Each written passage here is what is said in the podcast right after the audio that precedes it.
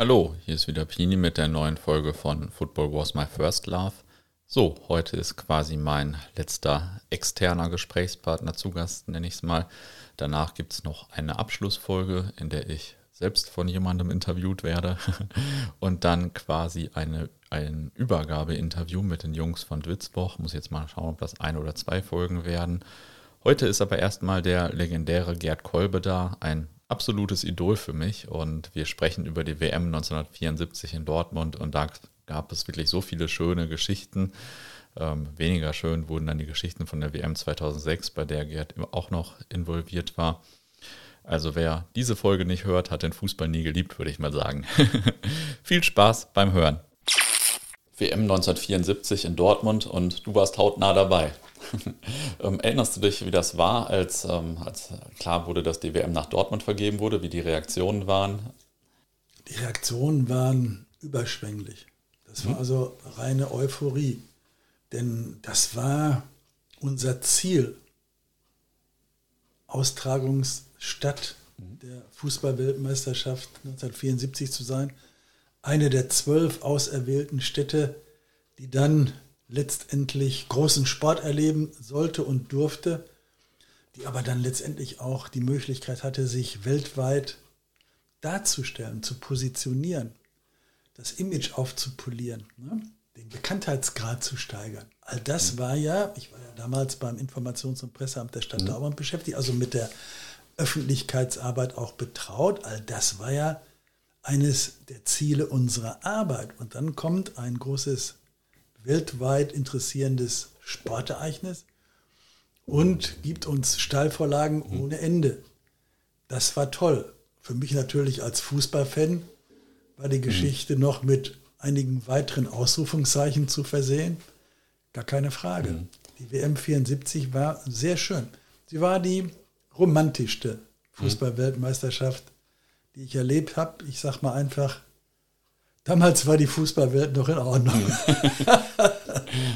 ja, du hast schon wir gesagt äh, und mit wir meintest du dann ja nicht nur die Dortmunder, sondern du warst ja dann richtig äh, nah dran mit der Stadt Dortmund. Hast du dann in den äh, zwei, drei Jahren vor der WM komplett schon für die WM gearbeitet oder wie war das so? Und wie waren dann diese Wochen, in denen du dann ja Fan warst und gearbeitet hast, als die WM in Dortmund war? Gut, man muss natürlich dabei sehen, wir haben im Februar 72 den Zuschlag bekommen. Das war ja ein unglaublicher Kampf. Wir sollten ja eigentlich nicht. Köln mit dem Müngersdorfer Stadion sollte WM statt werden. Und äh, wir mit dem Westfalenstadion, mit dem späteren Stadion-Hit der Fußball-Weltmeisterschaft, hatten ja ein zu kleines Stadion angeboten. Mhm. Die FIFA forderte 60.000 Plätze und wir hatten nur 53.600, also sagen wir mal 54.000. Und da blieb man hartleibig bis Willi Weyer, damals Innenminister von Nordrhein-Westfalen, Nachbar aus Hagen, sich die Finanzierung der Kölner anguckte, einen roten Strich dadurch machte und sagte, ihr nicht. Mhm. Und dann wurde Dortmund praktisch aus der ja, Reserveschublade gezogen mhm. und kam dann in den Genuss von vier WM-Spielen. Und dieser ganze Prozess praktisch vom Baubeschluss des Westfalenstadions, das war ja zunächst zielgerichtet auf die WM, mhm. bis hin zum letzten Spiel, Holland gegen Brasilien. Das war eine Phase, die ging locker über vier Jahre. Und die hat natürlich dann unser Tun und Handeln weitgehend bestimmt. Das mhm. ist klar. Und wenn ich mir noch vor Augen führe, unter welchen Prämissen der Rat der Stadt Dortmund Anfang Oktober 1971 den Beschluss gefasst hat, dieses Stadion zu bauen, dann war das also ein kommunalpolitisches Husarenstück. Mhm. Das war. Da war der Stand, äh, die WM geht nach Köln, als der, der Beschluss ja, war. Wir müssen Folgendes sehen. Mhm. Wir sind im Oktober 1971. Der BVB droht abzusteigen. Was dann ja auch im Mai 1972 passierte. Mhm. Also eine absolut desolate Mannschaft, die auch noch erhebliche finanzielle Probleme hat, Millionen Schulden. Insgesamt stellte man später fest 3,1 Millionen. Zu dem Zeitpunkt sprach man noch von 1,6 Millionen. So, also du hast einen Verein, der absteigen wird. Das war keine Kaffeesatzleserei, sondern das war schon im Oktober 71 definitiv.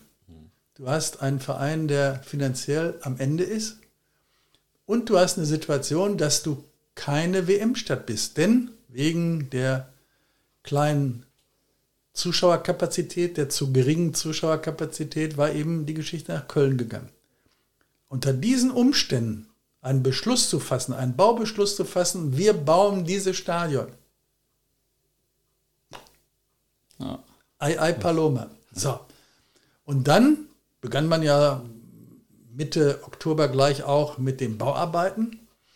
Da war im Grunde ja, nicht die Hohen Sieburg, nicht der Friedenbaumpark, nicht der Westfalenpark Ausflugsziel für zumindest die Fußballfans, sondern Sonntag für Sonntag ging man dann mal gucken, wie sich das Westfalenstadion mhm. entwickelt. Westfalenstadion, Westfalenhalle, Westfalenpark, die Dortmunder Drillinge, damit wurde dann geworben. Das war schon eine tolle Geschichte. Und dann kommt natürlich eben im Februar ja, die Information vom DFB, vom OK, Köln nicht, ihr doch. Ich weiß noch, ich war damals mit unserem Sportdezernenten zusammen, Erich Rüttel, mein Chef Eugen Schackmann und meine Wenigkeit. Wir waren also in seinem Büro und dann rief er beim DFB an, Hermann Neuberger, OK-Chef, und der sagte dann, jo, ihr seid es. Ich durfte sofort Stark. loszischen und eine Pressemeldung vorbereiten. Und äh, wir haben fast ein Tänzchen gemacht vor Freude. Das war schon große Klasse. Ja, das glaube ich. Das glaube ich. Aber dann wurde das Stadion ja auch schnell gebaut. Das war dann ja eine kurze Bauzeit ja. bis zur WM. Also äh, im Oktober 73 kam schon die deutsche Nationalmannschaft mit Helmut Schön und den Spielern des Kaders, um zu besichtigen.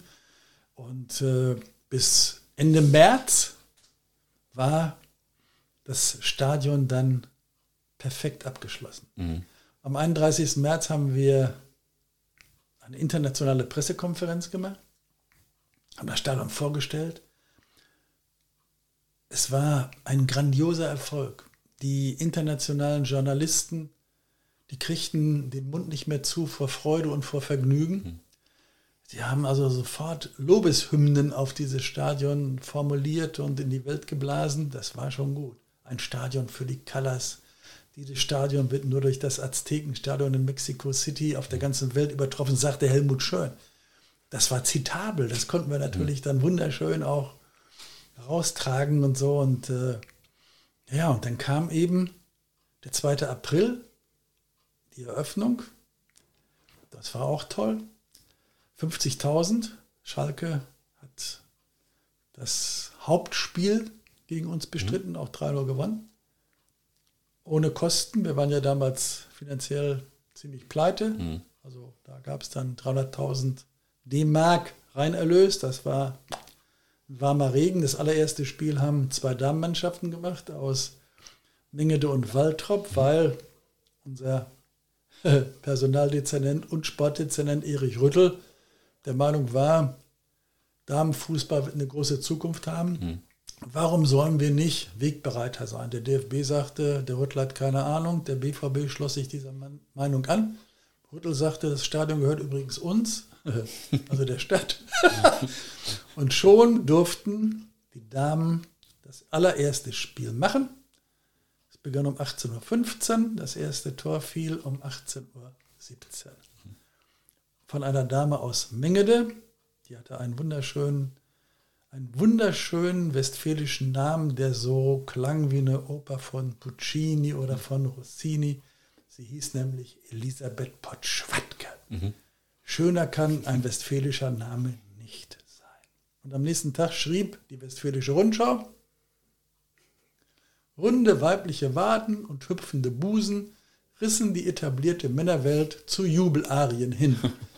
Das sollten die heute mal schreiben. Ja.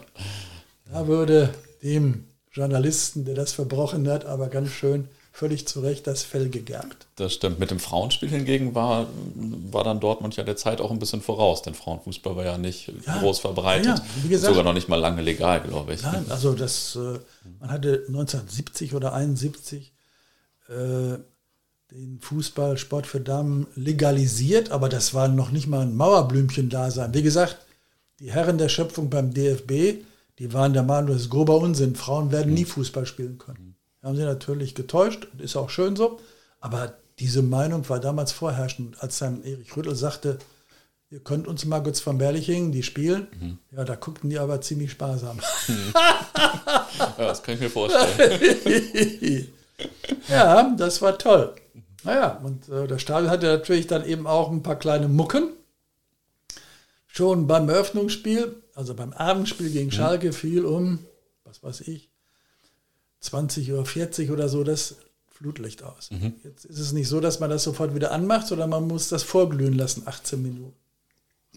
Da war man natürlich ein bisschen indigniert und das Hochbeamt der Stadt hatte dann die Aufgabe, immer schön zu gucken, was ist da passiert. Da mussten sie also Trainingsläufe machen, halbe Stunde das Flutlicht an, aus, eine Stunde an, aus, anderthalb Stunden an, aus und so weiter und so fort. War alles in Ordnung.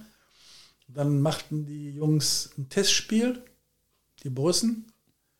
Fing auch wieder um 19.30 Uhr an, um 20.40 Uhr oder so war das Flutlicht wieder aus. Boah, wurde wieder weitergesucht, weitergesucht, weitergesucht. Deutschland gegen Ungarn, 17. April, offizielle Eröffnung. Offizielle Eröffnung. Das am 2. April war die inoffizielle. Mhm gegen Ungarn, wie gesagt, 5-0 gewonnen. Halb acht fängt es an, 20.40 Uhr wieder das Flutlicht auf. Zaire gegen Schottland, das erste WM-Spiel. 20.40 Uhr fällt das Flutlicht aus. Das war der Start dieses Stadions, das heute ja. die Nummer 1 in der Welt ist. Dann kam das zweite Spiel, ähm, Holland gegen Schweden und dann sagte um 20.38 Uhr der Reporter des holländischen Fernsehens, meine sehr verehrten Damen und Herren, freuen Sie sich, wahrscheinlich fällt in zwei Minuten das Flutlicht aus. Und es fiel nicht aus. Man hatte nämlich den Fehler gefunden. Aufgrund äh, der äh, Tagessituation, also der Lichtverhältnisse gegen Abend, wurde dann um 20.40 um 20 Uhr, also diesen Zeitpunkt habe ich jetzt willkürlich gewählt. Mhm. Das war vielleicht ein paar Minuten eher, vielleicht ein paar Minuten später. Da wurde dann äh, die Straßenbeleuchtung angemacht mit den Laternen überall. Und in dem Augenblick, wo in der Weißenburger Straße das Licht angemacht wurde in den Laternen, gab es einen Überdruck in den Sicherungen des Stadions. Schwupp, Ende der Durchsage. Und da hatte man natürlich dann das Thema im Griff und von Stund an gab es keine Probleme mehr. Aber das war als Start dieses Stadions viermal hintereinander fällt zum selben Zeitpunkt das Flutlicht aus. Und das bei einer WM dann noch. Und das dann noch bei Zaire gegen Schottland. Ja. Das war schon ein irres Geschoss. Ja. Und jetzt wurde das Stadion so gefeiert schon im Vorfeld. Das ist ja eigentlich ein bisschen überraschend, weil äh, die anderen WM-Stadien ja nicht anders gebaut waren. Jetzt Parkstadion Gelsenkirchen und so. Das waren ja alles äh, weite Runde quasi. Das, die waren, also das war anders. Wir hatten also hier ein Alleinstellungsmerkmal. Mhm. Rein, das, ein reines Fußballstadion. Wenn man jetzt diese Dimension nimmt, dann war es das erste reine Fußballstadion in Deutschland überhaupt. Mhm. In Köln, das Stadion von Rot-Weiß Essen ist auch ein reines Fußballstadion, mhm. aber war letztendlich, wie gesagt, von den Größenordnungen her ja. damit nicht ja. vergleichbar. Und es war eben ein Stadion nach englischem Zuschnitt. Ja, und die Engländer, die kamen dann immer hier, der Hemdenrohr, der ist jetzt in Dortmund mhm. und der rollende Donner und was da alles dann äh, geschrieben wurde, weil man eben auch die Atmosphäre im Stadion bemerkt hatte, wie die Südtribüne auch zu den BVB-Spielen dann schon agierte mhm. und wie das ganze Stadion dann eben auch bei der WM ja richtig mh, hm, akustischen Höllenritt letztendlich mhm äh, da praktiziert hat, das war schon ganz, ganz toll. Und man war ganz nah dran. Ne? Das kannte man nicht. Mhm. Man hat dann eben den Eindruck gehabt, man ist auf dem Platz, man ist Teil des mhm. Geschehens, was sich ja dann im Laufe der Jahrzehnte eben noch weiter perfektioniert hat durch den äh, voluminösen Ausbau und so weiter und so fort. Ja, dieses Stadion hat Eindruck gemacht. Mhm. Weltweit. Und man hat es ja dann eben auch genannt, ähm, das Top-Stadion der Fußball-Weltmeisterschaft. Das äh, war schon gut. War schon echt gut. Welche Mannschaften waren denn in Dortmund zu Gast? Zaire, mhm. der Staatspräsident, Diktator Mobutu, mhm. schrieb an seine Mannschaft vor dem Spiel, siegt oder sterbt. Okay. Das äh, Telegramm liegt vor. Hm. Jetzt haben sie also das weder das eine getan noch das andere. Die Schotten haben 2-0 gewonnen. Bei Schottland spielten sechs Spieler von Leeds United. Mhm. Leeds United, also Leeds ist eine Partnerstadt von Dortmund. Zu mhm. dem Zeitpunkt war auch gerade der Lord Mayor von Leeds hier, eine Dame. Die hatte dann, den, die sagte dann zu unserem Oberbürgermeister Samtlebe, ich möchte gerne meine Mannschaft nochmal begrüßen. Da sagte er, welche Mannschaft? Ja, die schottische Nationalmannschaft. Das ist so gut wie Leeds United. Ist er dann auch hingekommen und hat dann die Mannschaft vor dem Spiel begrüßen können. Billy Bremner spielte da mit und so. Das war eine tolle Mannschaft. Dann die Holländer. Holland gegen Schweden, Holland gegen Bulgarien, Holland gegen Brasilien. Das waren dann auch schon die Nationalitäten, die Nationalmannschaften, die hier angetreten sind. Die Holländer waren über alle Maßen gut. Mhm. Die waren sowas von entspannt und locker. Wir sind dann auch mal im Münsterland in der Nähe von Münster, hatten sie ihr Quartier. Da durften wir sie besuchen. Ich habe ja dann gearbeitet äh, im Pressebüro der Stadt Dortmund in Kooperation mit dem Pressebüro des DFB. Mhm. Und äh, dadurch bedingt hatten wir dann also auch unterschiedlichste Berührungspunkte. Und dann wurden wir mal eingeladen von den Holländern. Ganz entspannt sind wir dann bei denen gewesen. Und dann, äh, ich sag mal einfach, in Anführung kannten wir sie und haben mhm. gesehen, wie, wie locker die waren. Mhm. Dass diese Mannschaft, da kann man heute noch von schwärmen. Dass mhm. dieser Johann Cruyff an Qualitäten hatte. Mhm. Das war faszinierend. Es war ein Faszinosum, diesen Menschen Fußball spielen zu mhm. sehen. Das war toll. Gerade auch in dem letzten Spiel, dem sogenannten Halbfinalspiel, es war das letzte Gruppenspiel, hatte aber den Charakter eines Halbfinales. Mhm. Der Sieger würde dann in dem Falle gegen Deutschland und die Weltmeisterschaft spielen. Das Spiel gegen Brasilien, das war unglaublich gut. Mhm. Der Kreuf spielte allen locker vom Hocker, Knoten in die Beine. Und äh, ein Tor werde ich nie vergessen. Da hat dann der Rensenbrink den Ball, Kreuf, der praktisch die Position eines rechten Verteidigers inne hatte, zugespielt. Er machte dann so vier, fünf Schritte und hat den dann lang nach links gespielt. Ich glaube auf Rensenbrink oder so. Mhm. Der lief dann auf, unseren, äh, auf, unsere, auf unser Tor zu und von unserer Grundlinie brachte er den Ball dann rein, eine Flanke. In der Zeit war Johann Kreuf affenartig schnell bis zu unserem Strafraum mhm. gerannt. Die Flanke kommt rein, aber er ist zu weit weg. Er macht dann also so etwas ähnliches wie einen Weitsprung so der Bob Beeman des Fußballs. Und nachdem er drei, vier Meter geflogen war, dem Ball entgegen, nahm er das Ding Volley in der Luft und hämmerte ins Tor. Ein unglaublich grandioses mhm. Tor. Und, äh, da dachtest du, die werden Weltmeister. Ja, da war ich mhm. fest von überzeugt. Und ich bin nun mal frech genug zu behaupten, dass Deutschland völlig zu Unrecht Weltmeister geworden mhm. ist. Normalerweise hätte Holland dieses Spiel 12 zu 2 gewinnen müssen. Mhm. Äh, aber Fußball ist ein Ergebnissport. Ja. Ne? Und wir haben eben 2-1 gewonnen. Das lag an diesem unvorstellbaren Torhüter, der da Sepp Meier heißt. Was Sepp mhm. Meier in diesem Spiel gehalten hat, das war überirdisch. Mhm. Es ist unvorstellbar. Naja, und dann eben die beiden schönen Tore. Ne? Ja. Naja. Kollege Breitner und Kollege Müller. Dann waren wir Weltmeister. Das war schon ein erstaunliches Phänomen. Die mit Abstand beste Mannschaft war Holland. Mhm. Gar und, keine Frage. Und in Dortmund war auch ein paar Mal, wenn die gespielt haben oder vielleicht auch abseits der Spiele, alles sehr orange in der Stadt dann? Ja, oder?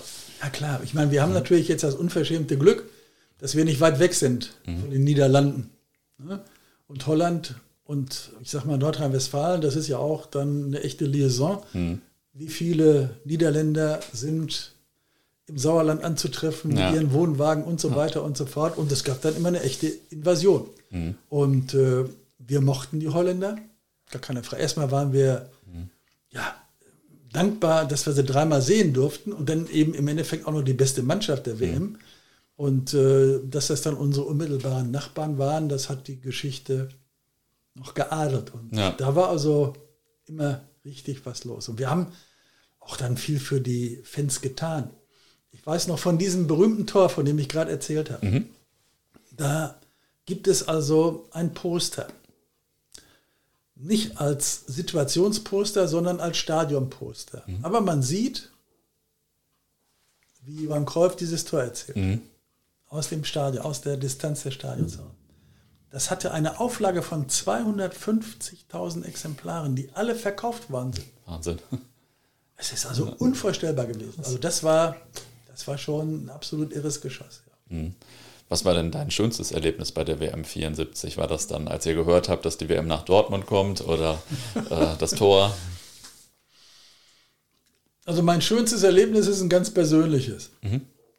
Halbfinale, Holland gegen Brasilien.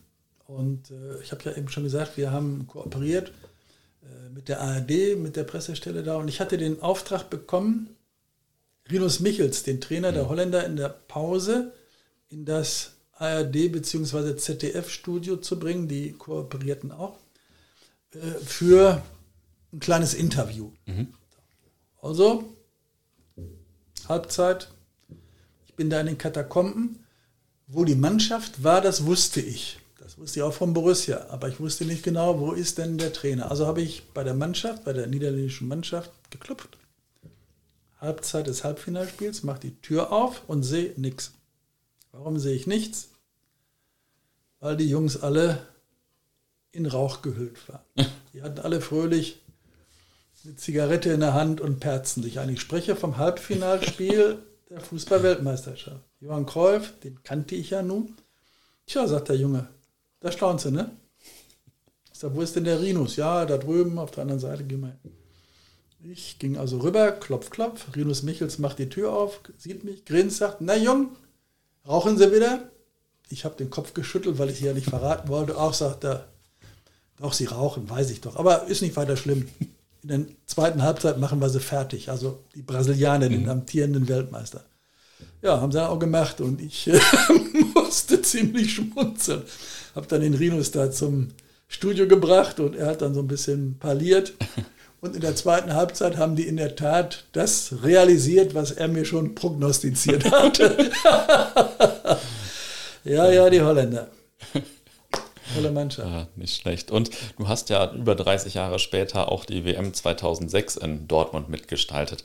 Ähm, was hatte sich denn da so im Vergleich zu 1974 geändert von den FIFA-Regularien, von den Fans, von allem drum und dran so? Ich habe ja gesagt, die WM 74 war eine romantische Fußball-Weltmeisterschaft. Die WM 2006 war überfrachtet durch Professionalität, durch Kommerz und durch FIFA-Regularien, die eigentlich inakzeptabel waren. Und das war schon ganz schön heftig. Die Haltung, die Arroganz der FIFA, das war hart. Die, wir mussten also, wir haben uns dann zusammengeschlossen, die zwölf WM-Städte, damit wir mit einer Zunge, mit einer Sprache der FIFA gegenüber auftreten konnten. Das war auch richtig und auch wichtig so, denn die wollten versuchen, in bilateralen Gesprächen jede WM-Stadt über den Tisch zu ziehen. Und äh, das begann damit, dass die werbe- und gewerbefreie Zonen rund um das Stadion haben wollten, dass wir keine äh, regionalen Spezialitäten in Sachen Essen und Trinken anbieten sollten oder durften. Also Anhäuser Busch sollte angeboten werden, kein Dortmunder Bier und so weiter und so fort. Und äh, die wollten auch kein Public Viewing machen. Wir haben die gezwungen. Das war ein dickes Ei. Wir hatten das ja im Grunde mal aus der Taufe gehoben. Ich glaube 89 ähm, mit dem Spiel gegen Celtic Glasgow. Und das war ja dann letztendlich ein bombastischer Erfolg und eine große Nummer. Der DFB sagte, was soll der Quatsch? Warum wollen wir das übertragen als Käse? Und dann stellte sich ja heraus, dass die Anzahl der Eintrittskarten völlig ja, schwachsinnig verteilt worden war. Mhm. Die Sponsoren hatten unheimlich viel, die Fans kriegten nichts und so. Und dann haben sie mehr oder weniger dann äh, die Public Viewings, um sich selber zu retten, mhm. akzeptiert, so als zweites Stadion. Und anschließend haben sie so getan, als wenn sie das erfunden hätten. das ist ja das, woran man denkt bei der WM 2006. Klar, ich habe halt einen Lachkrampf gekriegt. Also äh, wir hatten das ja, als sie das nicht wollten, da habe ich dann gesagt, als Vertreter der Stadt Dortmund, sie können machen, was sie wollen, wir werden die Spiele übertragen. Punkt. Mhm. Wir wissen, welche Bedeutung das hat sowohl für die Fans als auch für die Gesamtsituation in der Stadt, Stichwort Deeskalation. Mhm. Wir werden das auf jeden Fall machen. Das war die Ausgangssituation. Mhm. Dann habe ich also noch drei weitere Städte gewonnen, die da mitgemacht haben. Berlin, Hannover, mhm. Hamburg und München. Und äh, wir sind dann, wir haben dann praktisch äh, den Hut aufgehabt für die WM-Städte und haben dann mit der FIFA, also mit dem OK, mhm. das ja hier vom DFB gestellt wurde, verhandelt und so weiter, bis dann letztendlich äh, die Zustimmung kam, aber das aus der Not geboren, aus der absoluten Not heraus geboren, ne, dass man verhindern wollte, dass die Fans mhm. Wut entbrannt, weil, was weiß ich, eine große Anzahl der mhm. Karten an die Sponsoren gegangen war, die dann im Zweifel gar nicht im Stadion waren und so. Da gab es ja dann Halleluja. Und dann haben wir in der Tat zwölf weitere Stadien gehabt, nämlich die zentralen mhm. Plätze in den jeweiligen Innenstädten. Und das war, das war unglaublich stark. Das mhm. äh, muss ich schon sagen. Ja, das war toll. Wir hatten dann eben auch die, die haben, dann hat die FIFA auch Geld gegeben. Wir haben also locker eine Million bekommen für das Programm. Dann hat man konzidiert, dass wir eben auch Dortmunder Bier, westfälische mhm. Spezialitäten und so anbieten durften, etc. pp. Und äh, das war ein fulminanter Erfolg. Ähm, ich habe mir da irgendwann mal selber eine Freude gemacht. Mit Blick auf Südafrika, das war ja dann die WM, die Folge-WM, habe ich mir dann äh, Miriam Makeba verpflichten lassen, die Mutter Afrikas, die dann also auf der Bühne gesungen hat, kurz bevor sie gestorben ist. Das war sehr, sehr eindrucksvoll und äh, hat mich persönlich dann auch letztendlich noch mit, mit einem Seelenstreichler gesegnet. Das war toll. Zum mhm. Halbfinale, da wussten wir, das geht nicht auf dem Friedensplatz, der ist viel zu klein. Da haben wir dann innerhalb von drei Tagen den gesamten Südwall letztendlich okkupiert im wahrsten Sinne des Wortes, haben, das war schon ein Husarenstreich, noch vier Großflächen bekommen. Und dann hatten wir noch eine zusätzliche Fläche zum Friedensplatz, auf die 80.000, 80, 90.000 Leute gingen. Dann haben wir das Spiel Deutschland gegen Italien, das wir ja leider vergleicht haben, da auch übertragen. Ja, das, äh, ja, das ist nicht schlecht. So ein bisschen hm. bin ich das, Personif das personifizierte Sommermärchen. Ja, total. Richtig gut. War gut. Ja. Ähm, zu 74 nochmal, ähm, also das war ja eine mega Geschichte schon gerade mit der Kabine, aber hast du noch eine interessante, lustige, amüsante Anekdote?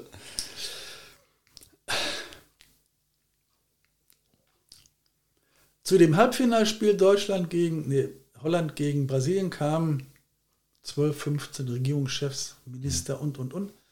Pelé war da, Henry Kissinger war da, damals Außenminister der Vereinigten Staaten, später dann auch Friedensnobelpreisträger.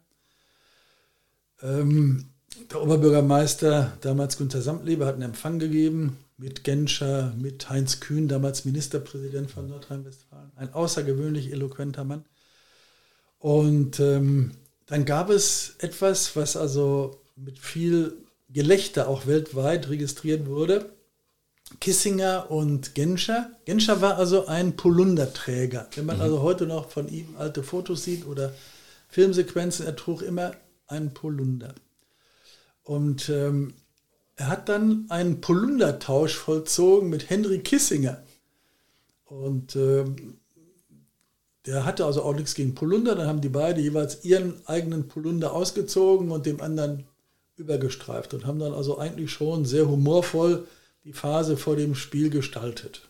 Henry Kissinger aus Fürth, eine jüdische Familie, die ja dann emigriert ist in die Vereinigten Staaten, großer Fußballfan, ganz großer Fußballfan, der saß dann während des Spiels neben Avalanche, hm. dem FIFA-Präsidenten. Mhm.